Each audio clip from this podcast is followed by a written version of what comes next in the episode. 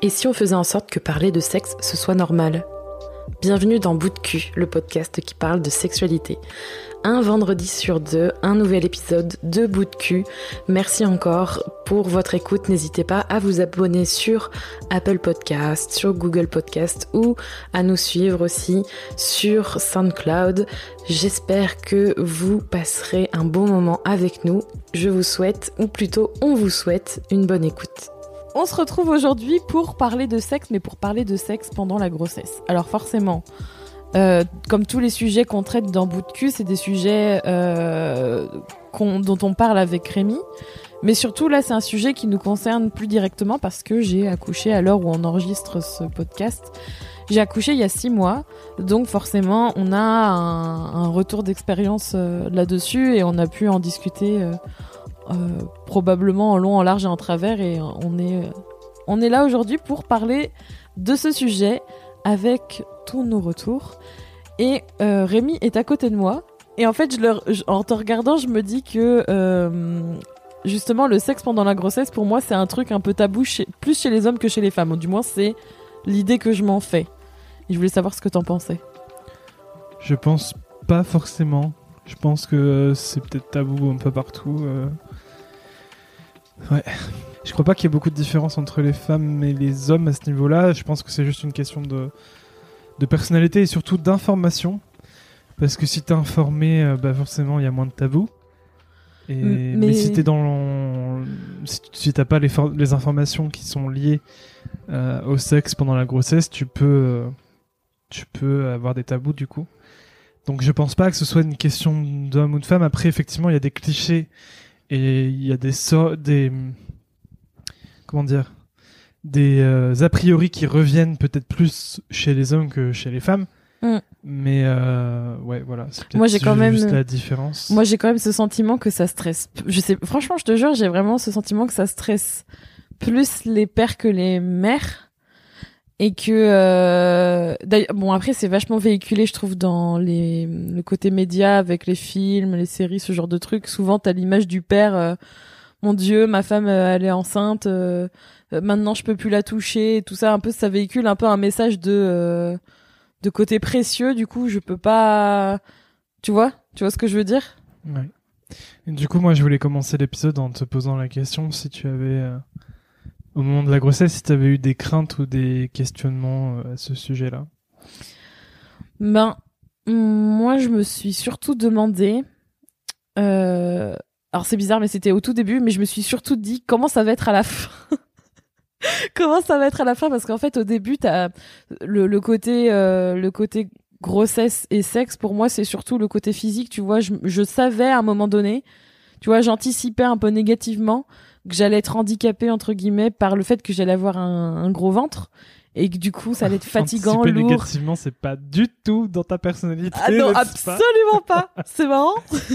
C'est pas du tout mon trait de caractère. Et en fait je me suis dit à un moment donné ça va me déranger. Et ça c'était au ça c'était au tout début tu vois. Après ce qui est un euh, peu dommage de se dire ça alors que profiter du moment présent Ouais, mais c'est bon là, euh, Gandhi, on a compris quoi. Moi, j'étais là en train de, enfin, je, pensais à ça, mais c'est vrai que j'ai tendance à penser au négatif en premier. Oui. Mais c'est pour ça que, enfin, je, pense que c'est important de le souligner euh, pour les personnes qui seraient euh, dans le même cas, que ce soit des femmes ou des hommes, mm. que ouais, si à un certain stade de la grossesse ça se passe bien, ça sert à rien de tout de suite penser au dernier trimestre où, euh, où on se dit peut-être, on n'en sait rien d'ailleurs, mais on se dit mm, mm. peut-être que ce sera plus compliqué. Euh, en fait, ça sert à rien d'y penser là maintenant. Euh, faut profiter de l'instant et puis c'est tout quoi. C'est d'autant plus important que on vous invite à écouter le podcast La Meute où on raconte justement comment s'est déroulée ma grossesse si ça vous intéresse. Et autant, autant tu vois ce que tu dis, c'est ultra pertinent parce qu'en fait, on peut tellement pas savoir ce qui va se passer, d'autant plus quand on attend un enfant en fait. Et, au final, euh, voilà, je me suis, comme d'habitude, je me prends toujours la tête euh, pour rien parce que j'anticipe sur des trucs dont je ne sais pas comment ça va se passer. Donc je me suis dit ça et je me suis aussi dit parce que je me connais, tu vois, je sais que je suis assez sensible euh, côté hormones. Donc je me suis demandé comment j'allais. euh, J'étais curieuse de savoir comment j'allais être. D'autant plus qu'on entend un peu tout et son contraire à ce niveau-là. On, on entend qu'il y a des femmes, euh, quand euh, elles sont enceintes, elles ont un élan de libido euh, extraordinaire. Et d'un autre côté, on entend aussi que parfois, bah, t'as des femmes qui, euh, qui perdent beaucoup de libido au Mm. moment de, de la grossesse, quoi. Donc c'est un peu euh, la loterie. Tu sais pas ce que, sur quoi tu vas C'est tomber. ça, c'est ça. Et toi, du coup, euh, comment t'as imaginé ça? Alors j'essaie de me remémorer euh, le début de la grossesse et avant la grossesse, mais en fait je pense, euh, en tout cas au début de la grossesse, que j'étais peut-être trop omnibulé sur le côté. euh, tu sais, c'est le moment où j'ai découvert que oui, si on n'annonçait pas la grossesse avant les trois mois, c'est parce qu'il y avait un risque important de fausse couche. Et du coup, c'est une période où j'étais où j'étais un peu stressé. Je j'avais enfin j'avais peur en fait, c'est ça le, le mot. Ouais. J'avais peur et c'est comme si c'est pas c'est pas comme si j'y pensais tous les jours, tu vois. Quoique peut-être que si en vrai, mais C'est vrai? mais ben, ouais, j'avais comme cette épée de Damoclès sur de la, au-dessus de la tête où je me disais ouais, il faut pas que il faut pas. Bah là du coup c'est peut-être de l'anticipation négative aussi. Ah, ça se moque, mais en fait, c'est exactement Mais- la même chose. Mais ça me faisait c'était de la peur surtout, tu vois. Mm. J'avais peur, euh, j'avais peur. Puis c'est surtout en fait que comme on, on en- on m'en avait jamais parlé avant, ou après peut-être que c'est moi aussi, j'ai pas eu l'occasion de poser la question pourquoi euh, on attend trois mois euh, avant d'annoncer une grossesse. Euh, et que j'ai découvert sur le moment, je me suis dit oh putain, enfin c'est un autre truc énorme, tu vois. C'est vrai. Et et je pense que j'ai pas eu le temps de le process, tu vois. Donc euh, c'est pour ça que j'avais cette pression.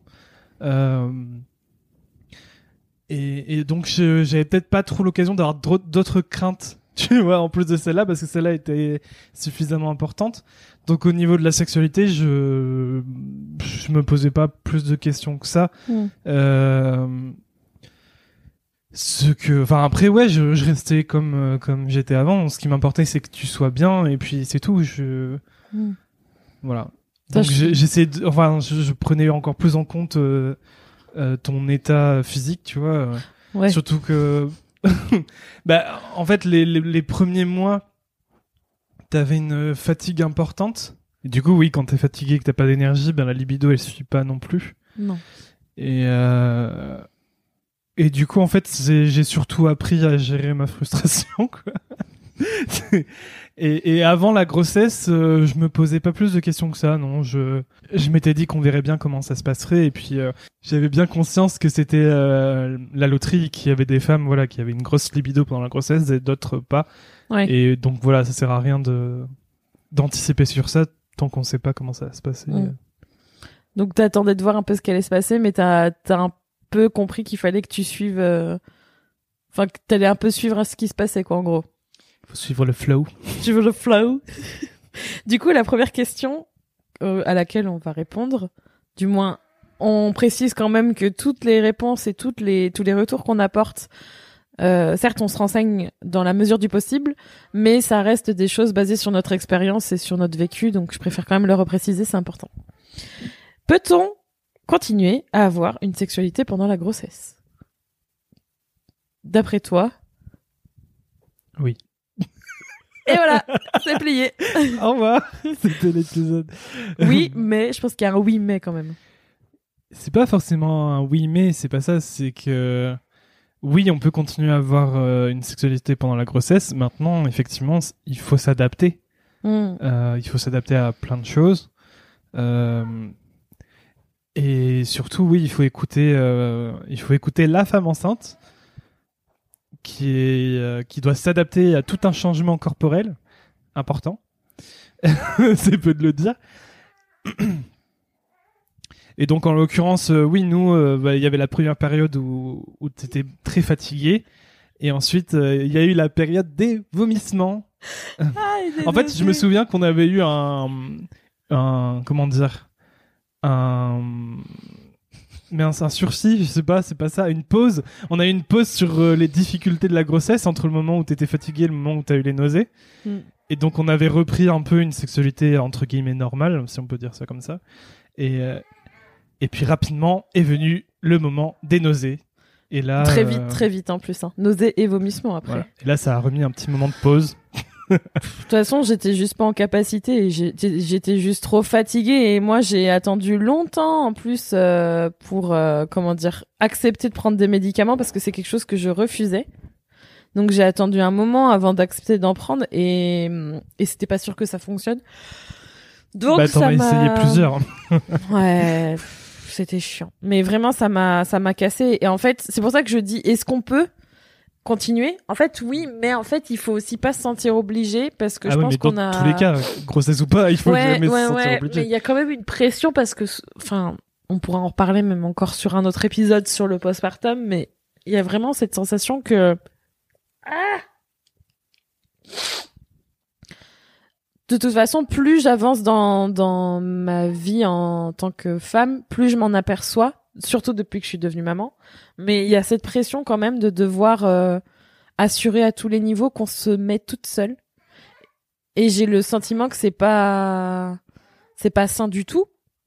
Mais en même temps, tu vois, je trouve que quand on est enceinte, c'est encore plus compliqué de s'écouter vraiment parce qu'on a un chamboulement émotionnel, un chamboulement hormonal, ça fait beaucoup de changements physiques et il faut se préparer à ce qui va arriver. Donc du coup, tout ça mélangé, ça fait qu'on sait plus trop où on en est des fois et on a le sentiment de pas trop se reconnaître en fait à tout à tous les niveaux.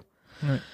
Donc c'est hyper important de de pas se mettre la pression et la personne qui partage votre vie doit surtout pas doit surtout être plus là pour vous ac- accompagner et ne pas Et pas vous rajouter une pression supplémentaire. Exactement, ouais, ouais. Et ça, c'est hyper important de le savoir. Parce que des fois, il y a des incohérences dans ce qu'on a envie et dans ce qu'on fait, dans ce qu'on fait, dans ce qu'on a envie, enfin, vice versa. Ce qu'on veut, ce qu'on peut. Ouais, voilà. Donc, faut, faut, faut y aller doucement. Ouais. Faut patienter parce que sinon, ça, c'est, c'est, c'est chiant. Voilà. Et après, euh, en fait, si la question existe, euh, je pense que les gens, en règle générale, qui se posent cette question, est-ce qu'on peut avoir encore une sexualité pendant la grossesse C'est qu'ils se posent beaucoup de questions sur la santé du fœtus. Genre, est-ce que euh, si on a des rapports sexuels euh, pendant la grossesse, on risque euh, Ouais. d'altérer la grossesse, de, de provoquer des problèmes Est-ce qu'on peut faire mal au fœtus, etc.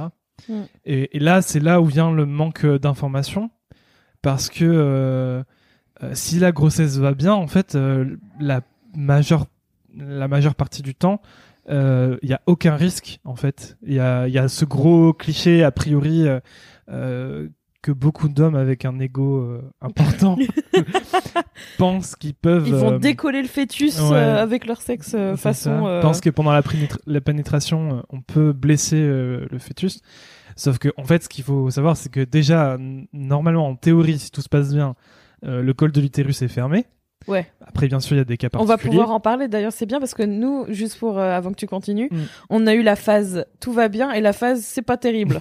Donc on va pouvoir euh, parler de ça. Et du coup, voilà, si le, le col de l'utérus est fermé, il y a quand même une marge, hein, parce que c'est pas c'est pas quelques millimètres euh, un, un col, tu vois. Il y a, enfin, si c'est quelques millimètres. Ouais, c'est Enfin, quelques milli, je- c'est c'est des. C'est pas rien, c'est pas juste. euh, Ouais, je vois ce que c'est tu veux c'est dire. pas juste une membrane. C'est c'est vraiment. euh, Enfin, il y a vraiment une une marge réelle entre Entre le sexe la de la fin personne. entre la fin du vagin et l'utérus en lui-même. Ouais. Et, euh, et, euh, et puis, même au-delà de- du col de l'utérus, le, le fœtus n'est pas collé au col de l'utérus. quoi. Il y a la poche des os, il y a, enfin, il y a vraiment différentes couches. et, et le bébé flotte dans un liquide. Donc, enfin, bref, autant dire que c'est autant de protections qui font que c'est impossible de, de blesser euh, directement, à moins que euh, votre pénis euh, transperce le col de l'utérus. Mon Dieu, arrête, ça fait film d'horreur. Oh C'est voilà, c'est techniquement impossible. On n'est pas euh, dans, dans un film d'horreur. euh, ensuite, effectivement, il y a des cas particuliers où si le col de l'utérus est ouvert, si il y a une fissure de la poche des os, eh bien là, il y a un risque d'infection possible. Et du coup, c'est pas parce que potentiellement le pénis pourrait toucher le, Le fœtus, c'est pas j'ai bien aimé. le pénis pourrait toucher le fœtus, c'est pas du tout ça, mais euh, un pénis dans un vagin, c'est un corps étranger. Et qui dit corps étranger dit potentielle infection. Donc, euh, c'est plus là que, que le risque existe. Ensuite, euh, il y a effectivement de potentielles contractions qui peuvent euh, survenir Mm. pendant un orgasme, donc même sans pénétration, euh, ou pendant pénétration. Mais euh, la plupart du temps, ce sont des contractions euh, de faux travail, comme on, on dit. Ah, j'aime pas cette expression. Et qu'on aime beaucoup. Ah, j'aime pas cette expression. Euh, donc c'est pas des contractions qui, qui sont inquiétantes. Euh, en revanche, en revanche, euh, voilà, il y a y quand même des cas particuliers où il faut faire attention. Mais là, c'est votre médecin qui sera le mieux placé pour vous dire, euh, bah maintenant, il va peut-être falloir éviter les rapports sexuels. euh, Mm. et parfois, il faut même éviter les rapports sexuels sans pénétration, parce que c'est ça aussi qu'il faut le dire. C'est que si vraiment ça vous stresse la pénétration pendant la grossesse, on peut continuer à avoir une, sex- une sexualité sans pénétration. Il y a plein de choses possibles. La Ouais. pénétration, c'est pas le truc obligatoire. Mais par contre, euh, il y a parfois des cas où, même sans pénétration, il faut arrêter. Mais là, c'est vraiment l'avis médical euh, qui vous dira euh, quand est-ce qu'il faut arrêter et pourquoi. Faut pas hésiter à poser des questions à la personne qui vous suit, euh, que vous ayez envie d'en parler en- à deux ou pas, voilà, à votre médecin. C'est hyper important. C'était l'instant. Docteur Rémi. Rémi n'est pas docteur. Je voulais juste le souligner. Mais c'est les- toutes les informations qu'on a pu récolter et qu'on a pu euh, avoir durant notre parcours. Et oui, ça c'est un sujet d'ailleurs qu'il faudra qu'on aborde dans un autre épisode. La sexualité, euh, la sexualité sans pénétration. Le, le truc, euh, j'ai vraiment le sentiment qu'il y aurait beaucoup de choses à dire. Bref, ça fait teasing pour un autre épisode. Mais oui, il y a plusieurs. Enfin, nous, on a eu plusieurs phases. On a eu la phase justement où tout allait bien, où on s'est pas trop posé de questions. Enfin, tout allait bien, euh, sans parler des nausées et des vomissements. Et euh, et sans trop vous en dire pour euh, que vous alliez voir, euh, écouter pardon l'épisode de la meute. Euh, à un moment donné, j'étais hospitalisée jusqu'à mon accouchement. Et pour le coup, euh, bah là, de toute façon, en fait, c'est même pas qu'on te, c'est même pas que tu poses la question pour savoir si tu peux faire quoi que ce soit. C'est que de toute façon, tu peux plus rien faire parce que moi, j'avais fissure poche, fissure présumée de la poche des os et j'étais à l'hôpital tout le temps. Donc de toute façon, là, c'était, c'était foutu quoi. Et, et là, t'as dû encore gérer ta, fr- ta frustration parce que pour le coup, moi, eh ben, j'avais plus trop envie quoi. Il y a, je pense que c'est le contre-coup. euh, Je pense qu'il y a quand même un contre-coup, tu vois, avec les hormones, le côté médical, le côté stress, euh, tout ça qui joue dessus. Mais après, je suis assez d'accord avec toi. On peut continuer tout en étant, euh, voilà, il faut, il faut s'adapter, il faut s'écouter, il faut faire en sorte de, de, de faire comme on le sent. Du coup, au niveau du désir, ben, moi, je trouve que c'est un truc qui se pose aussi, comme tu disais. C'est, c'est une question qui est, je trouve que c'est le truc qui fait que justement, il y a des, de la discorde, enfin, qu'il y a des, des querelles ou des engueulades ou tout ce que tu veux utiliser comme mot. Le fait qu'il y en ait un qui a envie et l'autre pas et qu'il faut gérer, et qu'il faut gérer sa propre frustration, en fait, euh, individuelle. Bah, déjà, en fait, sans grossesse, euh, c'est quelque chose qui. Enfin, c'est quelque chose. C'est le sujet, en fait. c'est le sujet de la sexualité, finalement. hein. Tout repose sur le désir. Et tout au long de la vie, même sans le cas particulier de la grossesse, c'est quelque chose qui peut être compliqué parce que on est deux personnes différentes et on peut pas tout le temps être synchronisé à ce niveau-là. Mm. Et, et avec la grossesse, c'est d'autant plus compliqué parce que euh, chez l'un comme chez l'autre, euh, ça fait des changements. Il y a la grossesse, ça modifie totalement le corps.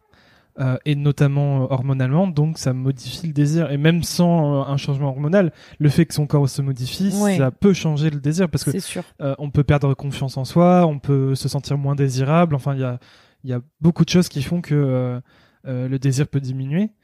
Et, et en fait, chez l'autre, euh, l'autre qui n'est pas enceinte, ça peut aussi jouer parce que euh, c'est quelque chose que j'ai lu. Moi, ça m'a pas du tout fait ça, mais mais il y a des gens qui, qui se retrouvent face à, à leur partenaire qui, qui va devenir mère, euh, qui, Ah oui. qui aussi Mm. contient leur enfant entre guillemets, même si Contient. dit Ouais. comme ça, c'est pas super bizarre. mignon. Mais, mais ça peut perturber l'image de désir qu'ils avaient de leur partenaire. Et, et du coup, leur propre désir peut baisser.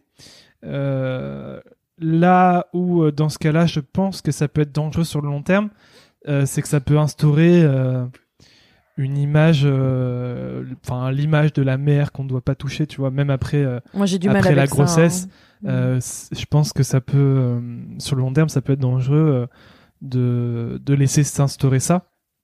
Parce que euh, euh, si on considère vraiment la personne plus comme une mère, quoi, et, rien d'autre, c'est euh, c'est là où le désir peut vraiment ne, jamais revenir parce que, ben oui, la femme a accouché, c'est une mère, certes, mais, mais c'est pas que une mère.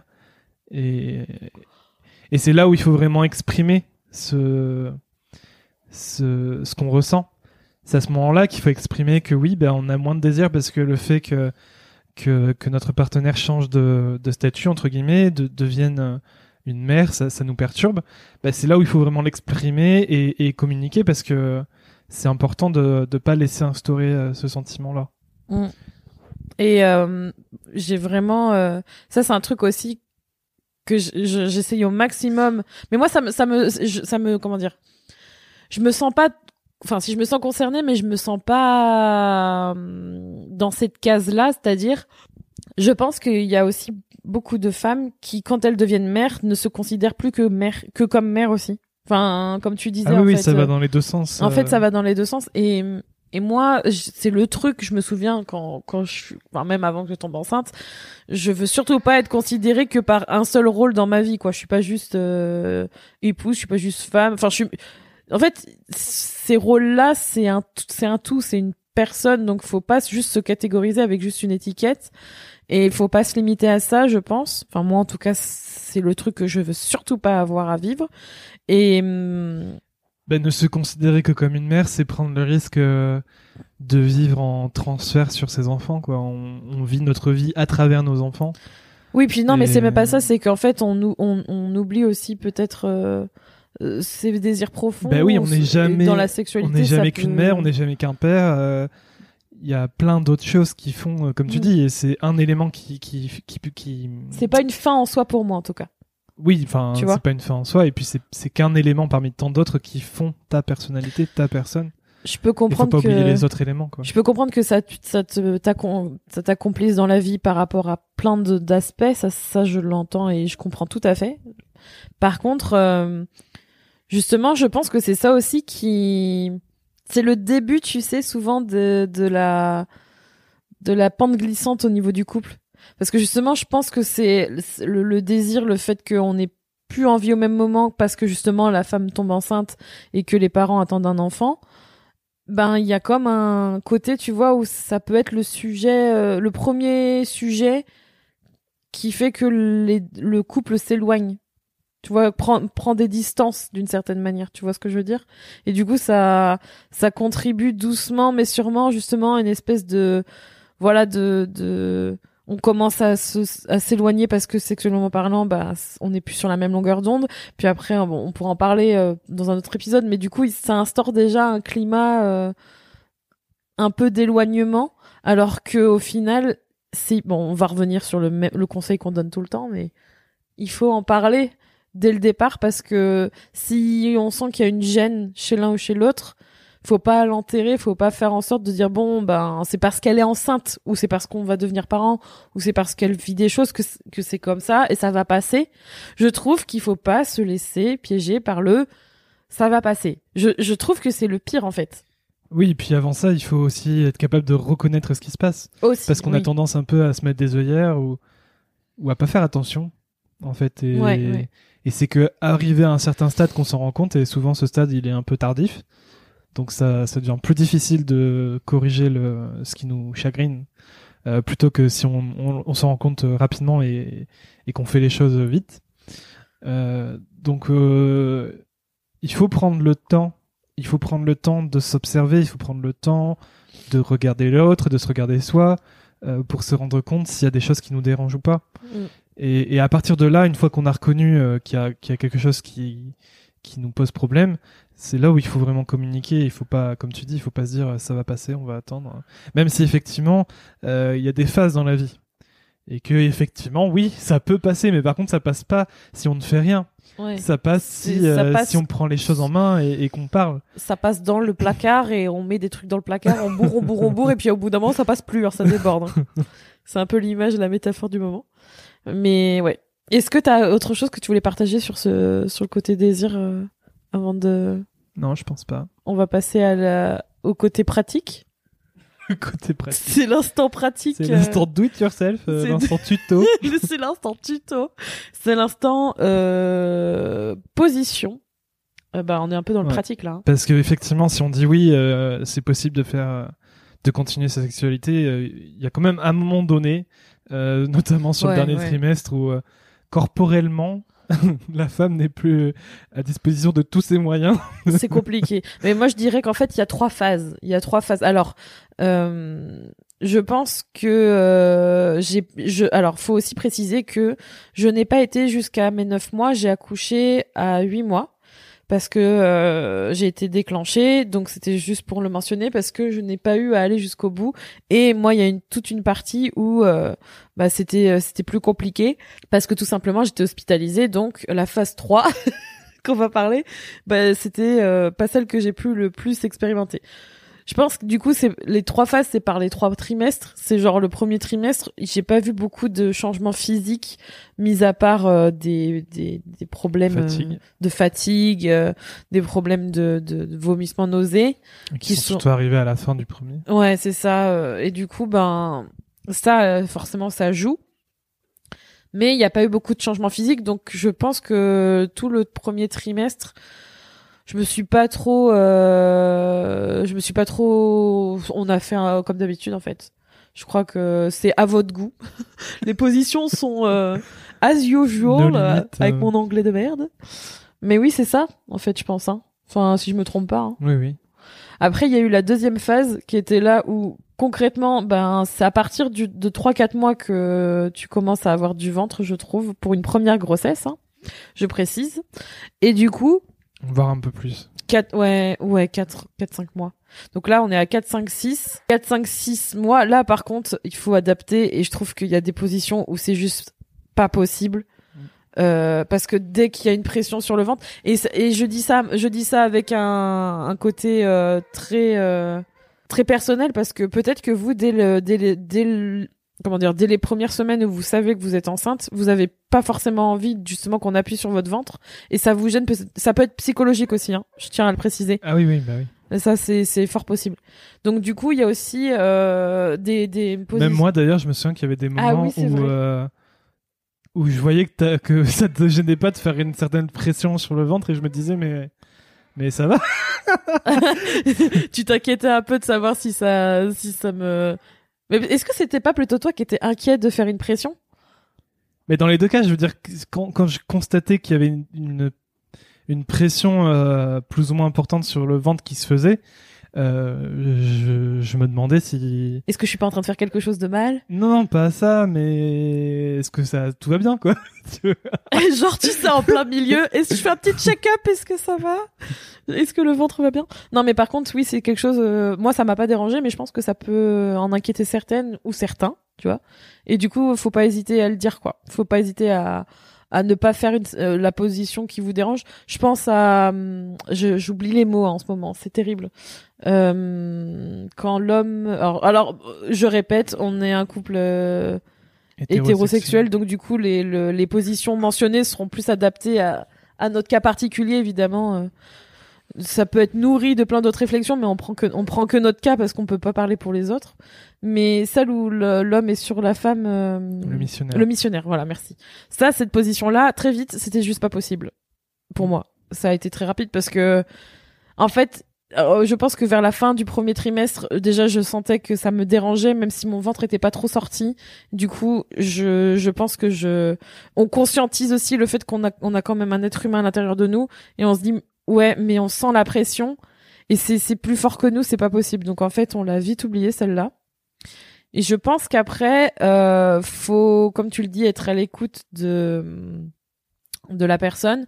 Faut se mettre à l'aise et clairement euh, Ouais, je pense que c'est ça le plus important, en fait. être euh, bien, quoi. euh, avant de avant de faire quoi que ce soit, il faut il faut que la femme enceinte euh, euh, teste euh, dans quel positionnement elle se sent plus à l'aise en fait. Mm. Et une fois qu'elle voit de quelle façon elle, elle, a, elle a pas de gêne, pas de souffrance, pas de rien, ben on peut commencer à faire des trucs. Mais En fait, la priorité, c'est vraiment ça, c'est d'être confortable. Ça me rappelle un peu, c'est peut-être un peu bizarre de faire ce rapprochement, mais ça me rappelle un peu l'allaitement. Euh, avant de commencer quoi que ce soit, il faut d'abord se mettre confortablement, tu vois. Et je rigole, je rigole parce que ça, c'est un truc qu'on pourra faire sur l'épisode côté postpartum, mais euh, il y a vraiment un truc avec la poitrine. euh. Bah déjà, la poitrine aussi grossit pendant la grossesse et tout est plus sensible. Donc euh, du coup, ça peut jouer. ouais, c'est pas le moment où il faut essayer de faire des positions hyper acrobatiques. euh, Je pense qu'il Il faut, faut, être super confortable et puis voilà. quoi. faut accepter de, euh, enfin personnellement, je, je préfère faire, faire, euh, enfin je préférais faire l'amour dans un endroit confortable où je me sens à l'aise, que je connais, enfin un, un environnement, euh, comment dire, agréable qu'on connaît et tout, plutôt que d'aller prendre le risque de le faire, je sais pas où, euh, où on sait, enfin, ça, ça, ça reste très personnel. Mais en tout cas, après faut aussi euh, s'adapter au fur et à mesure de l'évolution de son corps. Et personnellement, je pense que c'est bien de laisser choisir euh, la femme pour savoir comment elle veut être positionnée parce que il y a tellement de paramètres à prendre en compte. Bah, si c'est pour qu'elle soit gênée en plein milieu euh, parce qu'elle a une courbature ou un truc qui fait mal quelque part, euh, ça casse tout quoi. Quelle position privilégier ou du moins qu'on mentionne euh, bah il y a celle souvent où la femme est sur euh, sur euh, sur l'homme ou sur la personne en tout cas. Celle où le ventre est dégagé. Parce qu'en fait ça ça évite de faire une trop grosse pression. Mm. Euh, j'ai pas les noms en tête euh, je suis vraiment. Ouais, merci euh, Rémi et donc mon docteur Rémi et aussi mon euh, livre Kamasutra c'est le spécialiste Ouais, avec Andromaque, tu peux quand même euh, à un moment donné faire une pression sur le. ouais ventre, faut faire il attention Faut se dégager, mais le missionnaire c'est pareil d'ailleurs. Après, c'est une variante, donc j'imagine que c'est un nom particulier, mais bon, on s'en fout. Ah, mais je trouve mais l'homme, que c'est l'homme pire peut aussi se redresser et pas, Ouais. pas s'étaler sur sur le ventre. Et après, euh, ça, je m'en souviens, la levrette. D'ailleurs, je n'aime pas trop ce mot. Je trouve qu'il est pas beau. Il y a sûrement un autre. Il y a mot. sûrement un autre mot, mais je trouve, je trouve moche. la brouette. la brouette, je crois pas. bon, bref, en gros, euh, quand ça, je trouve que c'est ça, faut voir aussi comment ça peut être, mais c'est une position qui peut être agréable. Après, il y a tout ce qui est, euh, alors ça, moi, je trouve que c'est pas des positions euh, faciles. euh, genre quand t'es sur le côté et que t'as, hum, pareil, un peu dans le même sens que la personne elle est derrière, tu vois. Pour euh, tout ce qui est pénétration, je trouve pas ça très pratique. Je sais pas pourquoi, j'ai pas trouvé ça super pratique, moi. mm, Donc, les euh, cuillères, en cuillère. Ouais, les cuillères, voilà, c'est ça. J'ai pas trouvé ça super pratique. Mais après, en fait, je trouve que le plus confortable, c'était quand même euh, sur cette euh, ce deuxième trimestre et encore plus sur le troisième trimestre, euh, sur la phase numéro 3. C'était quand le ventre est dégagé parce qu'en fait, il y a tellement un poids. C'est pesant, en fait. La gravité, ça joue son travail, enfin, ça fait son travail. Donc, il faut, euh, faut euh, trouver le moyen de, de poser ce ventre, en fait. Parce que, clairement, moi, je ne pouvais plus dormir sur le ventre tout court. J'étais juste bien sur le côté, sur le sur le dos, je ne pouvais pas non plus sur le dos en fait. C'était que sur le côté. Donc euh, faut vraiment adapter par rapport à ça. Priorité au confort. Mm. Il faut il faut trouver euh, là où vous êtes le plus confortable en fait et, et après ça viendra naturellement. Mm, mm, mm. Et si euh, à un moment donné euh, pendant euh, pendant l'acte ça va pas ou s'il y a un truc qu'il faut changer ou juste si ça passe pas euh, mais comme d'habitude en fait hein, comme dans toutes les, les situations il y a c'est pas un c'est un cas particulier parce que c'est une phase de la vie euh, euh, où il y a beaucoup de modifications à tous les niveaux mais en fait euh, les les j'aime je n'aime pas dire ça c'est pas des règles mais c'est c'est la logique en fait de, de toutes les autres de tous les autres moments où, où vous avez une sexualité avec votre partenaire s'applique. Enfin pour moi ça me paraît cohérent. Tu vois ce que je veux dire? Oui oui. Il y a pas de changement enfin il y a des changements mais en fait faut euh, savoir appliquer ce qui était déjà déjà là avant. Faut jamais se forcer, faut jamais euh, s'obliger à quoi que ce soit. Et si vous n'avez pas envie, bah vous n'avez pas envie. Et des fois c'est un peu difficile. Alors il y en a, je pense, euh, il y a des phases où en fait on a trop envie, on a trop envie, on a trop envie. Il y a des phases où pas du tout. Il y a des moments où vous savez pas trop et du coup, euh, je pense que quand on sait pas trop, bah faut pas se forcer. Faut, faut pas hésiter à se dire bon bah on voit plus tard. Et et puis comme d'habitude, communiquez, parlez-en, dites ce que vous ressentez. euh, et, euh, et allez écouter notre épisode sur le consentement pour ne pas oublier que non, c'est non. Voilà.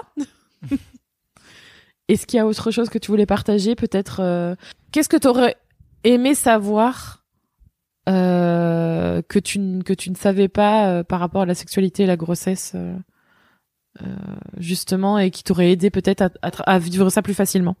Ben, je pense que. Chaque fois je dis ça, j'ai l'impression d'avoir un énorme melon, mais je pense que j'étais assez bien informé et. C'est ce qui t'a aidé d'avoir pas- l'information. Oui, mais voilà, mais du coup, j'avais pas. J'avais pas plus de. Enfin, je sais pas.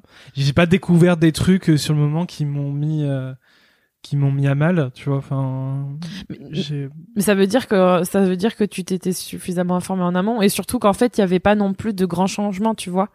Je veux dire ça, ça- enfin, il y a des choses à savoir, mais c'est pas non plus. euh, Mais en fait, comme, euh, enfin, grossesse ou pas grossesse, euh, ma priorité c'est d'être à ton écoute. Donc, euh, à partir Mm. de là, je peux pas, je peux pas me tromper, tu vois. Oui, il faudrait euh, vraiment être dans le forçage et c'est plus de l'écoute là. Mm. Et ben moi, il y a quand même un truc que j'aurais bien aimé. Alors, c'est pas une question de savoir, de connaissance ou de savoir, c'est plus d'acceptation. C'est justement que euh, euh, bah, le côté hormonal peut être assez perturbant. Et moi, c'est quelque chose que j'ai mis longtemps à comprendre. Et en fait, c'est pas parce que vous, voilà, le côté hormonal peut-être euh, euh, vous sensibilise particulièrement sur vos envies que c'est que c'est un tort, que c'est grave. Il y a pas de, il y a pas de bien ou mal en fait. C'est juste un fait et que bah il faut, euh, comme tu disais très justement tout à l'heure, aller avec le flow. En fait, il faut, il faut s'écouter et euh, pas se dire ah ouais mais non ça m'arrange pas. Tu vois pas, euh, pas comme euh, oh bah tiens le bus il est pas passé aujourd'hui. Tu vois c'est, c'est, c'est hormonal, tu peux pas le contrôler. Et comme j'ai une personnalité contrôlante, je sais pas si c'est très français ce que j'ai dit Si, ça passe. bah du coup c'était un peu le truc de déjà qu'en plus être enceinte c'est quelque chose euh, par plein d'aspects qu'on subit parce que du coup on ne peut pas savoir comment ça va se passer mais en plus si vous vous en voulez d'avoir des voilà d'avoir envie ou de ne pas avoir envie parce que vous savez qu'hormonalement vous êtes beaucoup plus sensible bah faites-vous plaisir et acceptez plutôt la situation ou travaillez sur ça parce que moi c'est quelque chose contre lequel voilà j'ai j'ai lutté et j'aurais pas dû lutter je pense je pense que lutter, ça ne m'a pas aidé. Et j'en avais pas besoin, surtout vu euh, la grossesse que j'ai eue. Et comment Alors- ça t'as lutté? Ben en fait, c'était surtout sur le côté. euh, Ouais, tu sais, euh, t'as envie, mais en même temps t'es fatigué, mais en fait t'as envie. Enfin, et puis tu te dis ouais, mais est-ce que j'y vais? Et puis tu te prends la tête et t'es là oui, mais en fait euh, je devrais faire attention parce que je vais être trop fatigué. Enfin, t'es tout le temps dans oui, je- on verra ça plus tard, quoi. Euh, je sais pas maintenant que j'ai envie, mais mes hormones elles me disent que si. Ça me Enfin, c'est des conflits intérieurs, tu vois. Du coup, il faut, comme d'habitude, lâcher prise et se faire euh, plaisir en fait. Non mais c'est ça en fait, il faut se faire plaisir. Voilà, c'était mon. Donc tu veux dire qu'il y avait des moments où t'avais envie, mais tu te disais non, je vais pas le faire? C'est pas ça, c'est qu'il y a des fois où je me, où j'avais envie. Et euh, mais j'étais trop fatiguée, tu vois, mais en même temps j'avais envie. En fait, c'était quand je te disais tout à l'heure, quand je disais tout à l'heure que les émotions, le physique et tout, tout était dans la contradiction et dans l'évolution et dans les changements. C'est exactement là où je veux en venir, c'est que tu sais pas, tu sais plus, t'es perdu, t'as un sentiment de Oui, mais qu'est-ce que t'aurais pu faire de différent? Euh, arrêter de me torturer en me disant qu'est-ce que je fais, pourquoi je ressens ça? Enfin, arrêter de m'interroger constamment sur ce que je ressens et accepter que de ressentir ça en fait. Et, et comprendre qu'en fait c'est normal d'avoir tous ces changements et que et que c'est tout à fait logique et que ben si je si j'ai si j'ai envie de faire l'amour maintenant bah est-ce que c'est enfin se dire qu'est-ce qui est plus important? Est-ce que j'ai vraiment envie de faire l'amour ou est-ce que j'ai envie de de me reposer Ah, mais tu repars dans les questionnements. et ouais, non mais en fait de de de plus de plus comment dire euh, de plus m'écouter et pas d'être parce que souvent quand on a quand on est euh, fatigué mais qu'on se dit oui mais j'ai quand même envie et en fait tu pars plus dans des jugements en te disant oui en plus euh, peut-être que lui il a envie enfin tu vois tu te fais des discours des dialogues intérieurs Mm. mais tu l'extériorises pas et du coup bah là tu culpabilises parce que tu te dis t'es dans le jugement dès que t'es dans le jugement de toi-même Mm. bah là c'est pas le... pour moi c'est c'est que ça va pas trop donc quand je dis s'écouter c'est plutôt écouter ce que vous avez besoin maintenant Genre si vous avez vraiment envie de dormir, bah vous dormez. Vous c'est pas grave les, le côté hormonal, le côté physiologique, le côté physique, tout ça ça change beaucoup quand on est euh, quand on est enceinte. Il y aura d'autres occasions qui se représenteront et il faut penser à soi en fait. C'est là, c'est dans ces moments-là où quand on est euh, dans une euh, envie de contrôle, envie de faire plaisir, envie de tu vois, il y a tout qui se Oui. c'est très c'est très compliqué dans ta tête. Donc faut simplifier au maximum. Mais le dire maintenant c'est facile, mais le vivre c'est autre chose. Ah bah oui. Mais je tenais à le dire parce que c'est ce que j'ai vécu et je sais que ça peut être euh, fatigant encore plus justement. Euh, D'autant plus qu'on a d'autres choses à faire dans la journée, donc euh, faut se délester de ça et pas se sentir obligé de quoi que ce soit, ni de ouais de quoi que ce soit. Merci d'avoir écouté cet épisode. On vous invite à écouter les autres épisodes de Bout de cul qui sont disponibles sur toutes les plateformes d'écoute comme Apple Podcast, Spotify, Google Podcast Ou Mais- sur notre site internet. ou sur notre site internet kinokopodcast.fr. Vous retrouverez toutes les notes de cet épisode sur kinokopodcast.fr et n'hésitez pas à nous envoyer un euh, petit message si vous avez des questions que vous souhaitez qu'on aborde dans un épisode de bout de cul à boutdecu@kinokopodcast.fr ou directement sur notre site kinokopodcast.fr, ça fait beaucoup de kinokopodcast.fr, mais c'est pour vous mentionner qu'on a justement créé un site pour que vous retrouviez tous les épisodes, toutes les notes, toutes les informations pour pouvoir nous contacter et consulter les anciens épisodes. C'est beau. Et ouais. N'hésitez pas non plus à nous laisser un avis 5 étoiles et votre petit commentaire sur Apple Podcast, ça nous fait toujours plaisir. On lira vos commentaires dans les prochains épisodes, comme ça on pourra créer du lien et faire en sorte d'échanger. Ça nous fait toujours plaisir de vous lire. Bisous. À bientôt